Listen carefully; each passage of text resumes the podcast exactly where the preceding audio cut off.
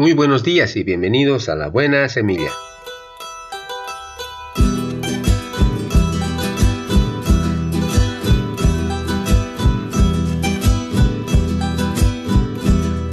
Hola, hola, ¿qué tal? ¿Cómo están? Un cordial saludo y un abrazo a todos y cada uno de ustedes en el nombre de nuestro amado Señor Jesucristo. La bomba. Testerito está ansioso por compartir con sus lectores la siguiente historia. En la ciudad de Masaya, perteneciente a Nicaragua, que se encuentra a unos 27 kilómetros de Managua, capital del país, aconteció que dos amigos se encontraban preparando un terreno para sembrar. Se trataba de Juan López, natural de Mazatepe, uno de los nueve municipios que pertenecen al departamento de Masaya de Nicaragua y de Tranquilino Ruiz de Masaya. El 17 de mayo de 1976, Juan vio un pequeño objeto al que luego de examinarlo lo puso al interior de una bolsa. Tranquilino se dio cuenta y luego acudió donde su compañero para saber más.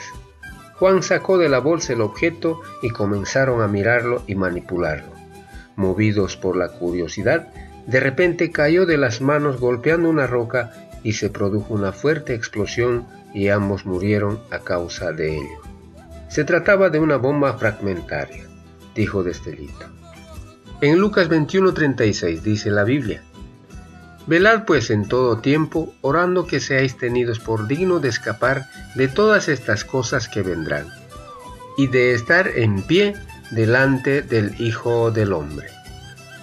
Son muchas las veces en que los hijos y las hijas de Dios lanzan al interior de sus vidas cosas extrañas y que son verdaderos explosivos, capaces de causar la muerte. Si bien la salvación es gratuita, es esencial no descuidarse. El sed santos porque yo soy santo es lo que le da vida a la salvación.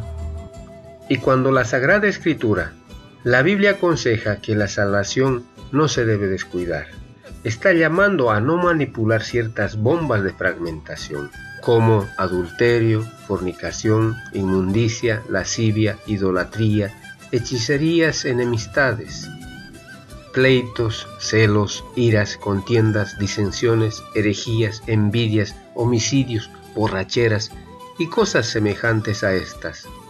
El riesgo es tan latente que si se continúa manipulando, creyendo que Dios no ve o no lo sabe, repentinamente explosionará, causando graves heridas o incluso la muerte.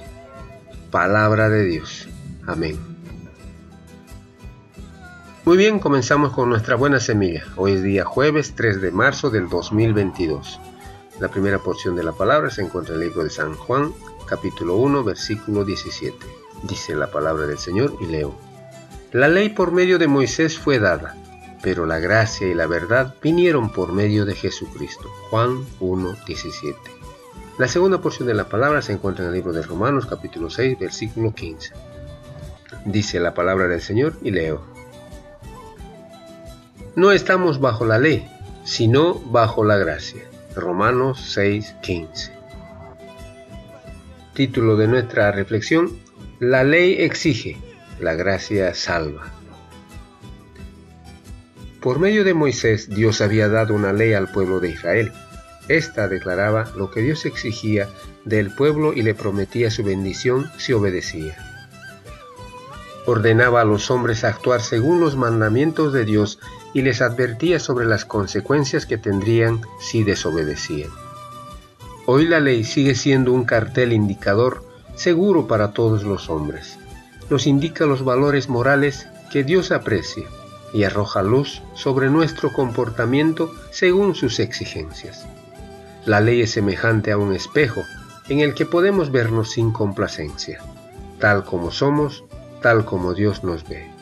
Este espejo nos muestra que le desobedecemos cada día, por lo tanto, la ley nos condena a todos.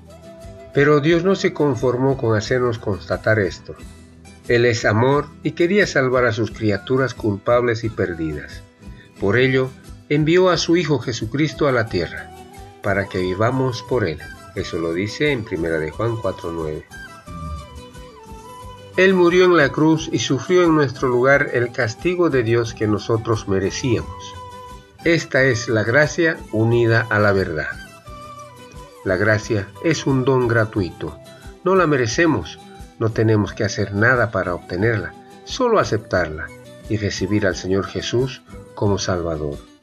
Él no se conforma con ofrecernos el perdón, nos concede una nueva relación con Él. A todos los que le recibieron, a los que creen en su nombre, les dio potestad de ser hechos hijos de Dios. Eso se encuentra en el libro de San Juan capítulo 1 versículo 12. Este es el comienzo de una real, abundante bendición en tu vida. Palabra de Dios. Amén. Muy bien, así terminamos hoy nuestra buena semilla. Nos vemos la próxima. Hasta pronto.